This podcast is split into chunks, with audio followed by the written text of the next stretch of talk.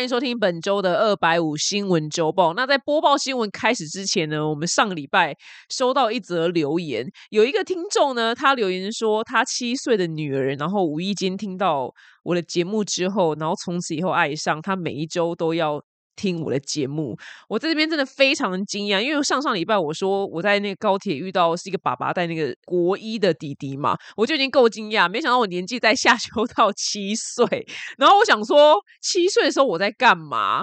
七岁的时候我好像以我年纪来讲，我应该是在看《樱桃小丸子》，我真的压根不知道社会发生什么事情。妹妹，谢谢你收听，但是你如果就只听我的节目的话，你可能会被同学就是排挤，因为你同学没有办法跟上你这。这么前面的事情，你还是要多看一些，你知道汪汪队啊什么之类的。有呢，现在红什么我不知道，应该是汪汪队吧？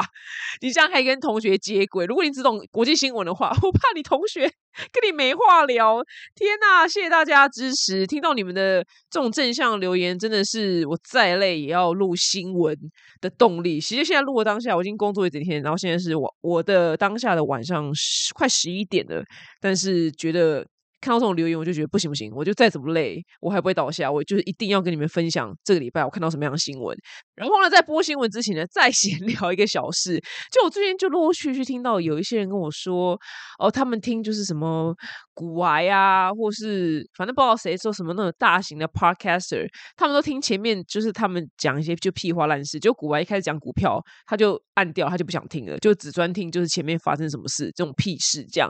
我想说，天哪天哪！大家是这样子吗？你会给我点 feedback 吗？你们是该不会就只想听我就瞎扯一些这个礼拜发生什么屁事，然后对新闻是没什么兴趣的吗？是这样子吗？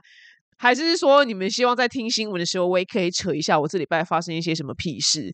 其实我没有特别讲，原因是因为我想说，妈的，我 IG 也写了，或是拍了 reels，然后 FB 也写，我想说都已经昭告天下了，大家应该都有看到吧？我想说我再讲一次，就显得我这个人很重复，你知道吗？那大家就给我一些 feedback，因为我不知道你们想要什么，我从来不知道观众想要什么。OK，好，我们首先新闻第一则呢，就是这礼拜算是最夯的新闻之一，就是新宇航空。那新宇航空发生什么样的过程，我就不多说了，因为我觉得你们在新闻上已经看到非常的多。但是我觉得在后续发生的一些事情，我觉得很有趣。然后因为我的朋友就是 Ivy 小姐。对，就是华航凌晨。我我想，艾比真的这辈子真的有个倒霉，他永远他已经从华航就是退役这么久，他永远都要被封上就是华航林依晨这个封号。他这个进棺材都跟华航就是你知道吗？脱不了任何关系，我觉得很好笑。然后呢，因为他就是在这班飞机上面，所以他在飞回台湾的第二天，刚好我们本来就跟他有约，所以我们一群朋友就跟他见面的时候，就马上就大问他，就是整个过程。他说：“我说那你在飞机上等七小时的时候你在干嘛？”他说：“因为他刚好呃有工作要采访，就是作者，所以他就在飞机上刚好在读那个书。”然后我说：“那怎么办？怎么办？充电器七小时？”我说：“七小时，哎，那个充电那个什么，我们买那个行动电源。”可能都已经不够用了，你知道吗？然后他说：“哦，对，还有带线。”他说：“那种充电线。”然后我就问他，我还问他很仔细，我说：“那个充电线是 USB 还是 Type C？” 他说：“都马是 USB 啊，所以是 U USB。你一定要带一个头是 USB 的线。”我讲好，我现在了解了。我跟你讲，我我们那天就结论是我们搭飞机必备是什么？以前我会带我那个充电充电的那一颗行动电源嘛，就很多网红开团的那一颗。但是因为自从看到新宇航空他们在飞机上。干等七小时，然后在睡机场，诶，什么候机室十二小时之后，我要调整我的策略。我跟你讲，除了带那个行动电源之外，你一定要带一条 USB Type C 的线，因为你。带 Type C Type C 的线，你没有任何地方可以充，因为所有的飞机跟机场现在都还是 USB 的线。大家记下来，一定要带一条 USB 的线，因为你不知道你哪一天就是会不会要等，就是七个小时之类的。再来呢，就是出发之前一定要在有 WiFi 的地方，like 你家，就是把 Netflix 上面你有兴趣的影集先下载个二十集。这二十集呢，就这这整个旅程你是不要去动它的。这二十集这种。存在手机里面的，它就是当你在听有不测风云，你要在飞机上等很久的时候呢，就是拿着二十集出来看。因为我就说，那你在飞机上狂追剧嘛？他说，因为搜寻很差，其实也跑不太动，所以我就马上把下载 Netflix。二十集加到我出国的清单，and 就是一定要背一本书。这时候你这没干嘛，就看书就会看得下去。哎呦，七小时很久，在飞机上七小时，我跟你讲，你跟暧昧对象话已聊干了，你知道吗？更何况是男朋友或家人，真的是就是可能前面聊一两个小时之后，就真的是累了，你知道？他就因为他们说他们从头到尾都不知道他们在等什么，跟要等到什么时候，这就是很绝望的心情。我说那个暧昧对象哦，真的是是那种扯到没得扯了，没什么好聊，就只能那边就是空等这样子。然后后来我看了一下风向，因为刚开始搭的风向一定是。啊，怎么会这样子啊？新航空很夸张哎，怎么会让呃三百多个旅客在机场睡觉？然后可能刚开始的舆论都是在骂新宇航空，但是在经过了一番观察之后，我想说，哎，奇怪，怎么有一天开始看到很多？我说很多，不是一个两个，就新闻下面留言非常多，真的会有可能一千则里面可能有我我那一次看的那则新闻，可能有七成的人，哎，反而在骂乘客。那我觉得骂乘客我也可以理解，因为当时有乘客，因为艾比也有说，就是呃有乘客就对空服员破口大骂嘛，巴拉巴拉，什么又没东西吃，什么什么之类的。那当下气氛是非常非常尴尬，我也可以谅解，就是空服员真的超倒霉，因为他们其实也没辙，他们也不知道到底要在等什么，所以其实骂空服员是没有用的，尤其还扯到吃的，就好像有点扯太远这样子。那水是可以扯啦，吃就可能还好这样。但是骂空服员，我想这个马上，我想先骂人就先输了。我也真的可以理解为什么他们会骂人，是因为真的就等很久嘛，七个小时诶，我不相信你等三个小时的那一秒你不会火就上来了。所以我觉得空姐很衰，然后乘客也很倒霉，我就不能理解说，哎，奇怪，为什么刚开始大家是狂骂续航空，哎，怎么现在风向变成大家在骂乘客了？我就直接看到超多留言就说什么就大骂他们说风很大，什么要起飞，什么你们这边不要命什么之类，超多是。是上千个留言都在讲讲说他们白痴吗？不要命吗？你们是没有出过国吗？这我来念，我什么念者留言？我我还有卡图来这个留言，笑死，没出过国，这些都是正常的状况啊。气候不就这样？不懂就在那边生气，真的很可悲。所以人还是要多出去走走，多去看看，不要只会闭门读书。我跟你说，这个人他真的没有读书，因为从头到尾都不是因为气候的问题，这班飞机不能起飞。那班飞机所在那个地方是没有什么风，全部的飞机都 happy 的飞走了，就他们要等另外一班，他们在等别的事情。这个人才真的没读书，但是我跟你讲，这个没读书的留言还真的是上上千个，你知道吗？因为从头到尾都不是因为风太大飞不上去，是因为内部的行政效率不好，SOP 太差，然后又没有足够的飞机，没有足够的停车位，七小时内没有给水，大概是这样子的原因。然后结果一窝蜂一堆人在骂说，为了安全，我们宁愿等好吗？这些人是怎么样？是巨婴吗？什么之类的？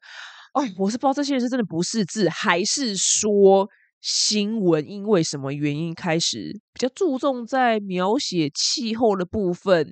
就可能下标题是风向吗，还是怎么样？我先说我不知道。那我只是想说，哎，怎么会有同时？我先说，我只看那则那则下面留言，大概就是上千个留言都是在骂乘客。我想说奇怪，怎么突然变这样？还是这是水军吗？I don't know。因为毕竟我身为过来人，you know，待会我就不提我写历史了，you know，就是然后我泛泪的小历史。毕竟是航空跟 航空他们同一家血脉，所以 这件事这个苦我吃过，所以我想说，他们可能是不是做了同一件事情，我就不多说了。我们过去的事就过去了，OK。然后我觉得网友也不要这样骂。我跟你讲，那些在骂的那些网友，我跟你们说，你们下次拜托你们出国一定要遇到，拜托，please，一定要遇到。你们等七七四十九个小时，我相信你们绝对绝对不会生气大吼空服员。你们绝对是一群最有教育、脾气最好、最有 EQ 的乘客。一定要等个七七四十九小时哦！那些骂新宇航空乘客的人，拜托老天听到我的呐喊。但是最后我还是要说，新宇航空我觉得也蛮霸气的，因为它呃一万九就不收，真的是蛮值得嘉奖的啦。因为这个可能其他航空公司我不知道办不办得到，但这一点我觉得张国伟先生他就是爱上班，所以这点他蛮霸气的，也是不得不说加分呐，不得不说。但我会搭吗？诶，反正如果都要出事的话，不如还是在齐全一点的 航空出事好了，我只能这么说啦。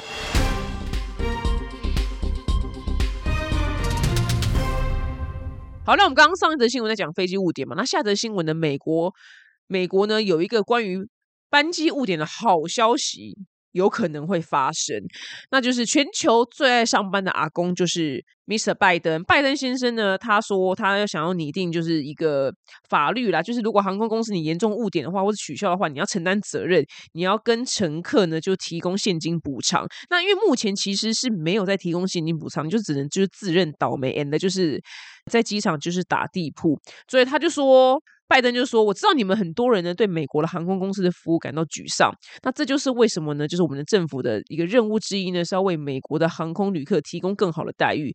美国的航空真的搭起来真的没有在舒服，像虽说就是。”亚洲的航空公司，你你真的搭久，你去搭美国，你就真的是觉得想说，他们真的到底可以多活出自我？他们做了空服员，他们没有要服务你的意思，他们就是老子只是来这边上班，you know，我就只是来这边上班领一份薪水，你少叫我服务你，大概就是这样子的意思。那我在做，呃，以我做就是亚洲的，嗯，商务舱来说好了，商务舱他一定都会知道你姓什么。那可能我坐坐上商务舱，我也必须说啦，我就算跟某间航空有纠葛，但是我不得不说，我。就搭他商务舱的体验来讲是好的，因为我一上去商务舱，然后他就啊，施小姐，就是像你好，那什么什么什么今天什么怎么马上上 menu 嘛，然后上那个热的手巾，那你想要喝点什么饮冰饮料呢？就是对，哇靠，一上机你就他就叫你施小姐，那小姐就弯下腰来。但是你知道吗？我坐 United Airline 这个故事我不知道有没有讲过，我坐商务舱那个票价基本上是一样的。我是他妈的上飞机，那空少从头到尾没鸟，他没有叫我 Miss 师就没关系，就算了。他真的是连一杯水都不给我，还是就是我看他走来走去，我就是还就是不小心说 Excuse me，你可不可以给我一杯水？哎，他完全没有要鸟我，哎，我付的是商务舱的钱，我不是说付商务舱就是老大，不是，是是他也跟跟亚洲的航空差异也太大了吧？就是他也不用对我鞠躬哈腰，但是送一杯。就是商务舱的钱，那个票价这么贵，送一杯饮冰饮料跟擦手巾不就是一个小事吗？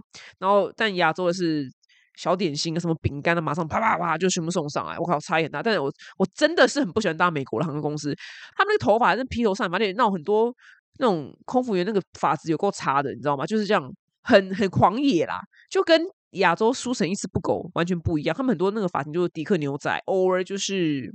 海格，我说真的，就是《哈利波特》里面的海格，就女空服员，就但年纪也大了，就空阿妈，空阿妈头发都海格，然后他们也没有要梳，也没有绑，你就觉得很文化冲击。好像不是这件重点，重点就是班机延误。然后拜登政府他就希望就是反正拟定这样子的法律啊，但是的最幽默的是，他说目前呢是还没有收到呃任何一间航空公司就是同意，就是如果飞机误点或取消的话要赔偿现金。废话，谁会理他？当然没有人理他，这大大家想说干我妈才不要多赔钱呢，所以我也可以理解为什么这个法律呢要实施起来真的有困难度啦。那到底是为什么他想要修这个法律呢？是因为去年年底就圣诞节的时候呢，美国的那个西南航空它。一次取消一万六千个航班，一次哦，不是一天啊，就一次，就大概在圣诞节期间，一万六千个航班很多哎，就是一万六，也不是一百六，也不是十六，是一万六千个航班，所以造成机场就是彻底性的大乱，所以拜登政府就觉得哇靠，这件事真的太烦了，就不能让他们这样乱取消，就是一定要让他说你取消要赔钱，他们可能就。没有这么容易取消。那当时这个新闻没有报，就是彻底性的大乱特乱，然后所有人就苦在机场啊！我的老天爷，大家要记得一定要先下载二十集，我说过，二十集的 Netflix，and then 就是书带好，and the USB Type C 的线带好，不能带 Type C Type C 哦，因为不然机场会没有接头。所以呢，他才希望就是透过这样子的方式呢，促进就是他们美国境内的航空业可以更顺畅。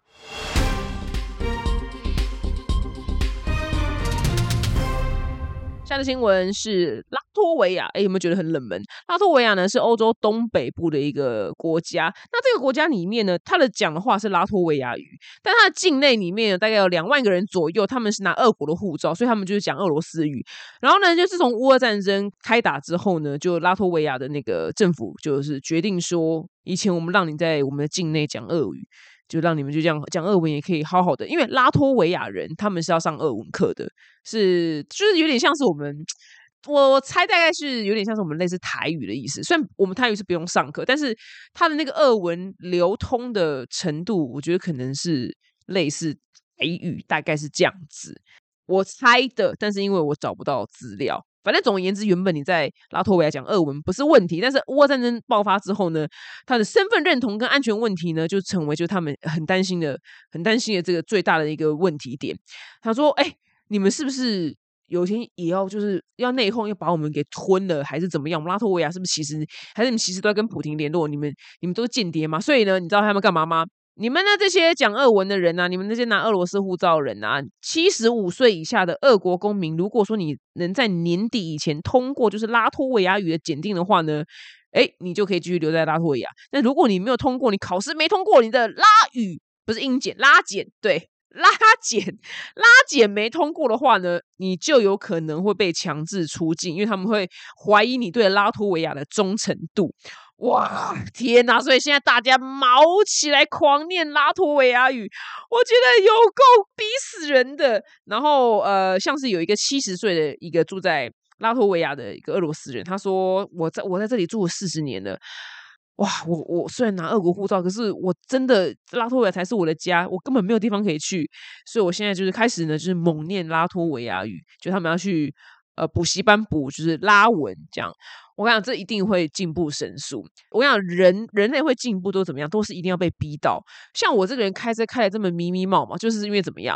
我觉得就是因为我活在台北市，因为我台北市真的太方便了，真的不能怪我这个人不上进，知道吗？我台北市我真的怎么样都到了到得了目的地，我真的就没有那个想要去好好把我的停车倒车入库，偶尔路边停车就练好这个动机，你知道吗？我想说干妈的嘞，反正就是我觉得老娘就找一个。至少前面没车或后面没车，前面后面都有车的老子不停，你懂吗？我就是没有一个迫切的需求啦。但是吼，那人只要被逼到的话，像这种状况，如果今天真的是这样的状况的话。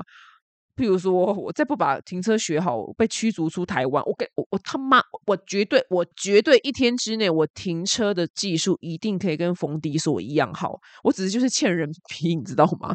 因为像我，我有个朋友就 Becky，我不是说就是我住在美国的那个大学同学，他其实跟我一样，他考到驾照之后，他十几年都没有开车，可是他现在在美国会开车。我就说，哎，你没有在就是先去，像我就有再回去上道路驾驶。其实我现在是会开车，我只是就停车停的很不好。那这是我自己欠缺练习，我知道。我说，哎，那你你怎么就没有上再上道路驾驶？你拿到驾照十几年后，你还可以这样直接上路？他说，哦，因为我就搬到美国了啊啊！如果我没有开车的话，我真的就哪里也去不了，就被逼着逼着就很紧张、很害怕啊！但还是得开哦。果然被逼就会开，所以我就是在等待有一个事情，就是有个事件逼着我。会去停车这件事情，我也总有一天一定会停的跟冯迪所一样好。我现在就只是欠缺一个事件的发生，对我等待它发生。好，不好意思，回到这则新闻。那自从俄国入侵乌克兰之后呢，拉脱维亚甚至关闭就是俄国的电视台频道，maybe 就是 for example 就是未来俄罗斯台，我是随便举例，大概是这样子的意思。然后呢，再把一个就是苏联时期的那个。二战的雕像呢给摧毁，然后他现在要逐步删除掉他们境内国内的俄语课程，就是他们就不想要跟俄罗斯有什么任何任何关系，就是他们就是彻底性讨厌俄罗斯，因为他们很怕俄罗斯有一天就是把他们阿姆阿姆就并吞掉了，所以我完全可以理解他们现在这样子的作为，只是觉得哇靠，那年纪那么大，七十五岁，哇靠，那七十六五十几岁以上还那猛读猛读语言，真的是很很很很逼人哎，加油，希望他们可以通过这个拉减。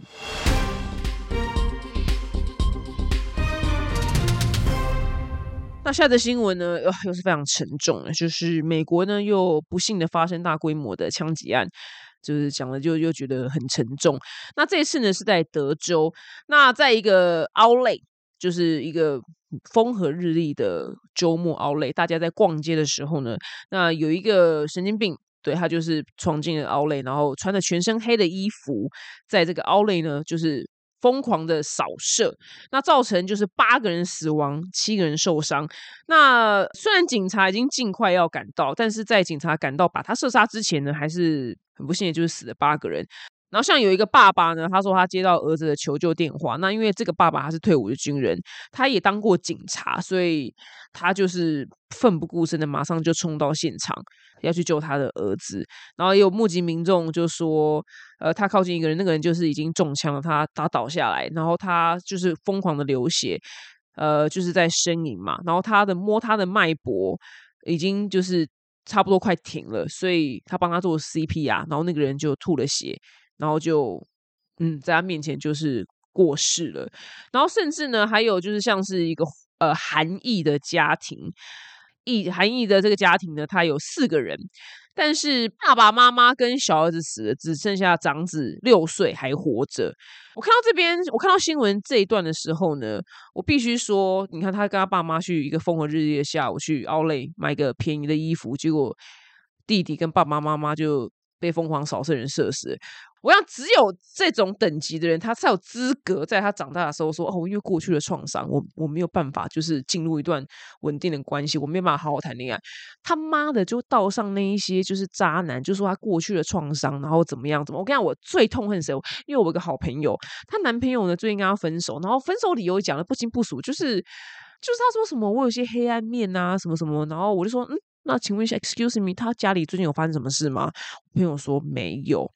嗯，那还是他最近有个人有发生什么变故吗？朋友说完全没有。但那个男的就从头到尾一直提说他有黑暗面，他有黑暗面。我最痛恨这种跟我扯他有黑暗面，and 就是讲不出一个屁的人。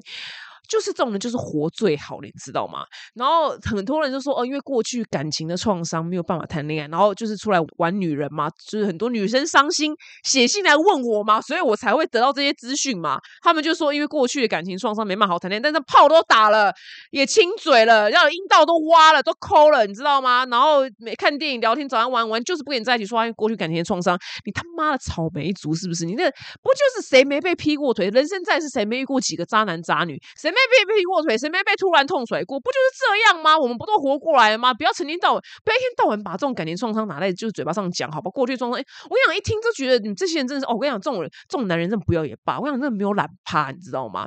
这种创伤讲出来，我像 boring，就是 boring，真的是哈欠哎。创伤要讲这种，你懂吗？我小时候去跟爸妈逛街的时候，我爸爸妈妈还有我弟弟在我面前被一个疯子射杀。所以我 PTSD，我没有办法进入稳定的关系，因为我觉得我爱的人都会离开我。他这样讲，我就服了，你懂吗？各位各位听众，我拜托你，你们如果在听到哪个男人跟你讲他过去的创伤，他没有讲出这个等级的故事，我拜托你，给 right now 离开他，因为他没有懒趴，他懒趴肯定就是阳痿，OK？然后那那是美国的枪击案呢，我觉得已经变成一个流行了，就是他们可能内心有很多愤怒，或是压力，或是怎么样。但是台湾人可能去钱柜唱个歌，唱个八小就抒发了。但是美国的流行不是唱钱柜，他们好像就一定要去射杀，就是所谓的模仿犯。模仿犯这个词是真的，模仿犯这个词是呃，是台剧现在很红嘛，但是它其实是公布美信呃，在十几二十年前的一部很有名的小说。这个台湾的戏剧好像比较没有去。解释这个词的意思，但是他在原著里面的意思是说，那个那个凶手他很生气，别人说他模仿别的，就是杀人魔，他很痛恨别人说他模仿别人，所以他说我不是模仿犯，所以这个字是这样子来的。所以，他现在美国这些人全部都是模仿犯，但是他们可能英文不知道有没有这个字啊。但是你知道，美国枪击案一发生，他们那个枪支的那个销量马上会飙升。我跟你讲，每次看到枪击案发生。啊！我男友又去买了一支来福枪，我就说你，我说 baby，为什么要买来福枪？他说我觉得很危险，我我觉得我只有一支手枪 pistol，就是你在电影里面看到威尔史密斯拿那种啊，就是短短那个叫手枪。他说我觉得我只有一支手枪不够，我要是我我就要买来福。他真的是买一支那个来福枪，到长的那种。我就说，嗯，那请问一下这个收在哪里？你懂吗？因为因为我不懂的是，你看。今天我我我之前有讲过，就是我今天放很多枪在家里，但是 如果今天这个变态闯进来，我的枪如果放在床头，人在客厅呢，你懂吗？好，那我的我居然放在客厅抽屉，好，我不可能放在客厅桌上嘛，这也太奇怪了吧？我还刚说，哎，就说妈那古拉塞，不好意思，wait wait，我的那个枪在我抽屉里面，可以让我开个抽屉吗？就是就是我要去拿枪这件事情本身就也有难度，你知道吗？就是他他他要在危急的状况之下发生，就是变态闯进。住家里面，然后你要真的能顺利拿到枪，我觉得那个几率真的是偏第一。我觉得总而言之就是不该，我觉得所有人民都不该有枪。那今天他们因为共和党挡着嘛，所以民主党拜登一直希望呼吁共和党可以开放，让他们去修法，做那个 background check，就是身家调查，去 check 他这个人有没有一些精神疾病的呃疾病史，或是他有没有过去犯法的记录什么什么之类，然后 check 完之后再。看他合不合格，然后才可以卖他枪。因为现在买枪就是跟我们走进去全家买一支双麒麟是一样简单的事情，真的我没有夸张，因为我就陪我男朋友去买过，这我就这个这这跟我去全家买冰淇淋是一样的嘛，所以死人人都能买。那他要做这个 background check，就我不知道中文叫什么身家调查吧，跟那个诶，对了，就是他的那个犯罪历史调查，共产党挡着嘛，因为共产党就收了很多枪支制造商的钱嘛，你这样。挡你就做这个 background check，他们就会很难卖枪嘛。但是我跟你讲，那些枪的那些公司，他们看到枪击案就更爽，因为每次那个枪击案一发生哦，他们真的销量又更好，你知道吗？他们都周周都是周年庆，你知道吗？然后这销量都是周周都是周年庆，周周都是双十一的销量，很麻烦呐。但我跟你讲，真的，我这样讲不对不对？这样会被骂吗？我真的觉得哦，真的，他今天真的，除非扫射到共和党几个高官的儿女，不然共和党是绝对不会放行的，你知道吗？真的就是一定要死几个共和党的人。他们才会去正视这个问题，因为他们永远都在那边说：“哦，我们降半旗哀悼没有用嘛？不就是这样子发生的？你成天降半旗有什么用？成天说我们就是非常的伤痛，我们有坚定的心，也会为罹难者和他们的家人祈祷。三小，我不要说，我不需要这句话，我需要你做些改革啊！什么叫有坚定的心？你现在坚定有什么屁用？你要坚定什么？我觉得就是要坚定什么？坚定去改革吧！什么叫坚定心？坚定心可以抵挡子弹打入你的身体吗？不会嘛？所以就是 bullshit，OK？大家，我觉得近年来哈，我就跟我男朋友讲，我说你不要，我说你不要去 shopping mall，我说你什么东西在 Amazon 上面订订就好了啊。你要出门哈，你去什么？你去湖上划船啊？没有人在湖上扫射的，因为太空旷了。我说你去爬山好了，或者是去一些反正就没人干的事情啊，你懂吗？不要去 shopping mall 了，不要去什么园游会啊、夜店什么都不要去。No monkey。我说你这个，我说我看到你们政府改革之前哦，你这些地方我我觉得算了。我说你去划船好了，没人，像安全。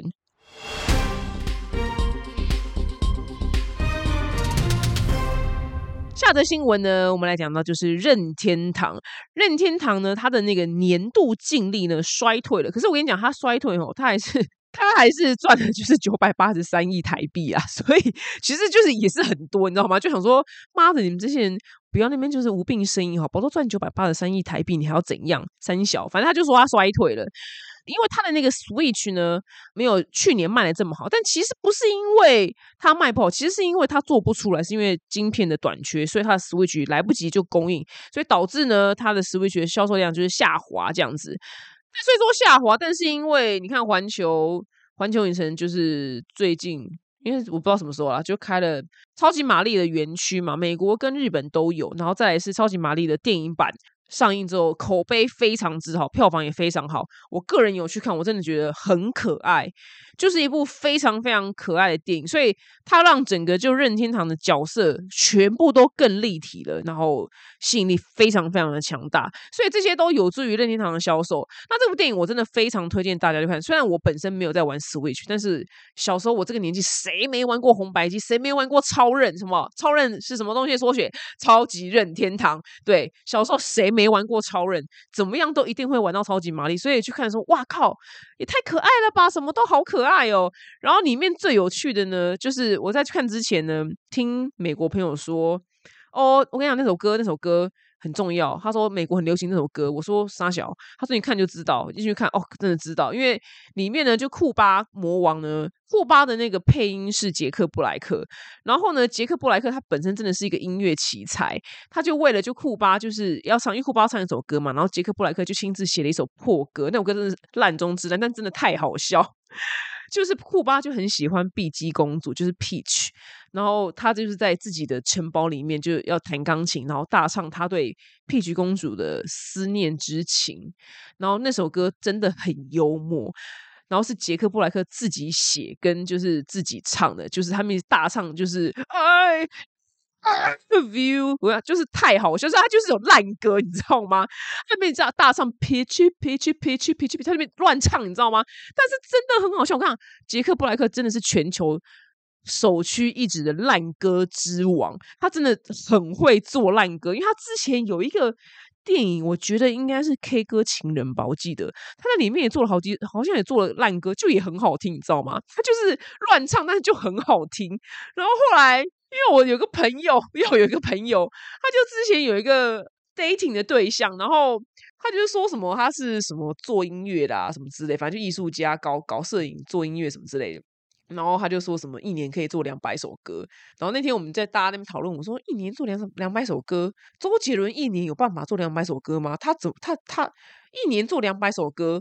然后我们全部人就在那边问号，我就说，请问一下，他一年做两百首歌是，请问是杰克布莱克那种歌两百首，还是是真的是 Coldplay 那种歌两百首？可以讲清楚一点吗？就是杰克布莱克那个歌两百首，我完全是可以相信哦。大家如果你看那部电影的话，因为我没有办法还原杰克布莱克唱一首烂歌的精髓，你们一定要去看电影，真的很好笑。然后那个那个电影还有出一支短的 MV，就也很靠背。就杰克布莱克就是真的很烦，他真的就库巴本人，他身材也很像。然后后来呢，他去最近在宣传就是超级玛丽电影的时候，他到哪都穿的库巴的衣服，他真的很烦，我真的好喜欢。我好爱他，真的好好笑。他怎么做烂歌都这么好听啊？他就是大唱，就是桃子桃子笔记，就脾气脾气脾气脾气脾气，就是很智障哎。我我想超好笑。所以大家如果你有去，如果说你没有看电影的话，你也可以搜寻，就是用英文搜寻啊，就是 Super Mario，然后 Song，它就会出现了。有一支杰克布莱克的 MV，很可爱。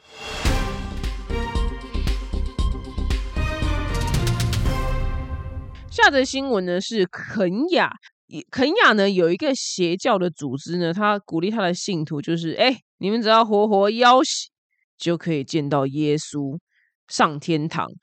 所以呢，警察呢从四月在郊区开挖到现在呢，已经找到一百三十三具，就是。活活饿死的尸体，那这些尸体也不只是只有活活饿死，他们身上还有一些伤口，然后甚至有些器官是已经不见了。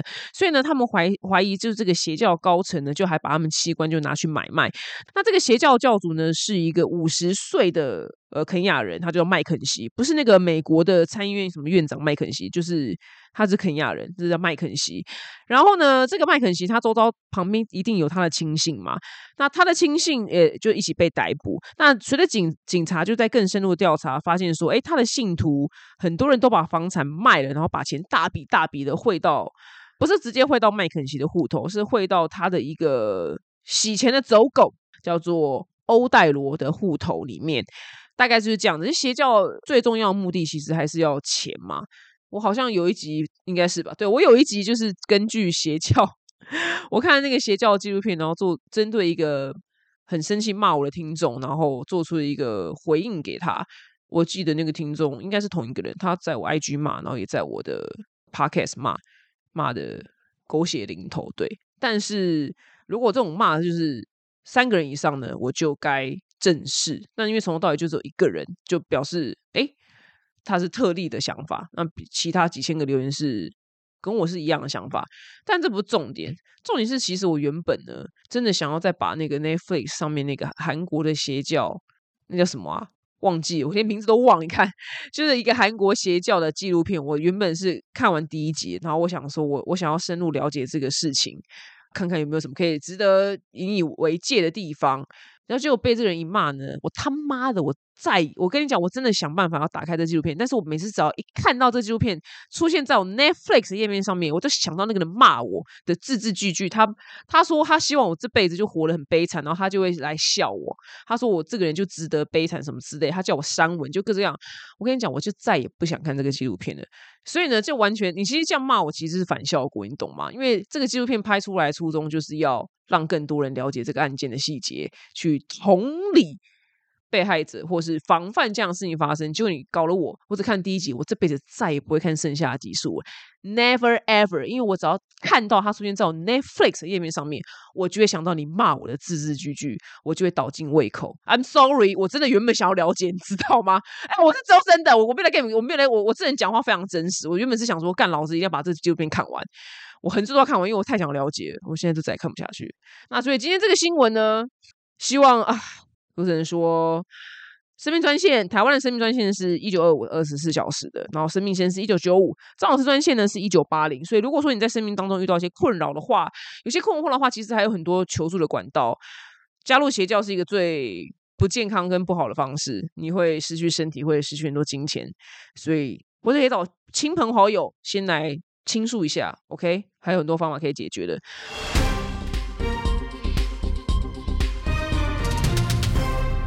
好，节目最后呢是听完可能对你也没有什么用的冷知识时间。来，我今天新闻不是有讲到，就是超级任天堂不是哀叫，明明赚九百多亿台币，还没什么什么下滑下滑，啰里吧嗦的。但是你没有想过任天堂是怎么样发迹的吗？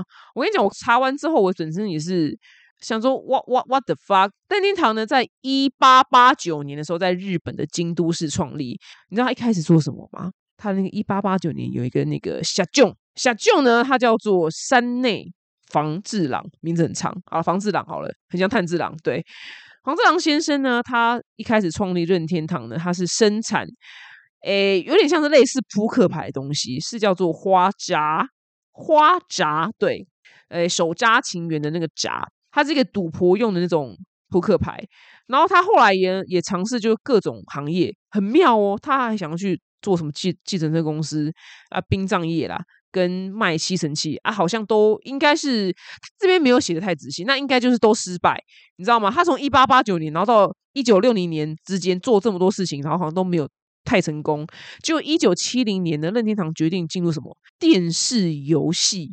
哎，我想说也太通常人啊或公司会经历一个法家湾，但他老兄经历了大概五个法家湾吧，先去从那个扑克牌到计程车公司，再去殡葬业，再去。吸尘器，我的妈！然后最后去卖电动，有够有够荒唐。在一九七零年的时候呢，就先推出一些，我其实我不知道是什么，因为那个在我出生之前，我真的没有玩到。还有 Ultra Band 跟光线枪 SB 这些商品卖的不错。那直到一九八零年的时候呢，他再出了一个掌上型的游戏机，你就把它想成 Switch 的祖祖宗好了，对，叫做 Game and Watch，获得巨大成功。And then 就是呢，来一九八五年我出生的那一年。厉害，出了什么？超级玛丽取得极大成功。他刚刚那个 Game and Watch 就是 Switch 的祖宗是巨大成功，然后超级马里奥兄弟是极大成功，你就知道到底有多成功。他在全世界都超级受欢迎。从此以后，任天堂靠着超级玛丽在游戏里面是一个。不败的地位就是 number one。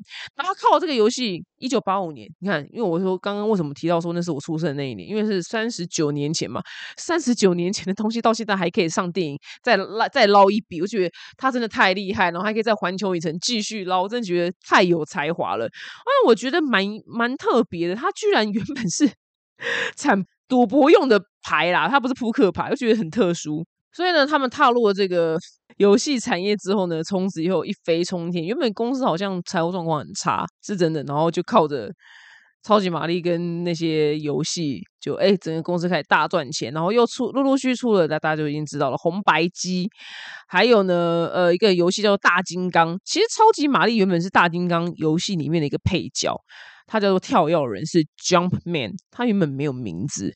那后来是把他这个人抽出来，把他叫成就是马里奥，然后最后变成一个世界巨星，大概是这样子。然后呢，一九八三年呢出了就很知名的红白机，再来呢就是什么 Game Boy，天啊！如果你听得懂 Game Boy 的话，你真的也很老。那时候班上每一个男生都有一台 Game Boy。那这个 Game Boy 呢，开启了任天堂在掌机，就是手掌上的那个玩的那个电动的龙头地位，他们就变成龙头了。那再来呢，就是很厉害的，一九九零年出的那个超级任天堂。超级任天堂呢，就是电，它是插在电视上，插在电视玩的啦。它就是红白机，红白机之后的那个升级。大概经历过了五年，不对，七年，八三年到九零年变成超级任天堂。然后那时候，哎，下课去打超人哦，下课去你家打超人哦。哎，那那个什么什么，哎，等下谁谁某某某某，哎，明天有没有空啊？周末干嘛？要来我家打超人，就大概是超人那个字，就是常常在就耳边就听到，就是超级任天堂的缩写这样。然后那个后来他也有出了就是失败的产品，他一九九五年的时候有出了一个叫做 Virtual Boy 的。呃，长得很奇怪的一个电动，我也看不太懂是什么。对，就长得很奇怪，它长得很像，你可以去搜寻一下，我觉得很有趣。Virtual 是 V I R T U A L，然后 Boy，那这个 Virtual Boy 呢，它是一个三十二位元的游戏机，它长得很像，就日本烤那个 BBQ 的那个。就是烤 BBQ 那个台子，你知道吗？就红色的，然后立立起来这样。我完全没有看过这个东西，然后也完全没有听过，也完全不知道。那失败是因为它价格非常的贵，然后。呃，三 D 效果很烂，然后它又不能带，因为它它就是很像烤肉架，你知道吗？那你超任超任以前同学都放在包包里面，然后就可以带去同学家玩的。但这个东西实在太难吸，但因为它就是很大一台，我不知道为什么还出这么大，所以它的负面评价呢，所以让它销销量非常非常差，就宣告就是失败，然后停产。所以其实任天堂也是有出过就是嗯失败的商品，但目前为止呢，还是一个龙头的地位，我觉得非常非常的厉害，因为还有后来还有 We，然后再是 Switch。或是 3DS，都是超级超级热卖的商品。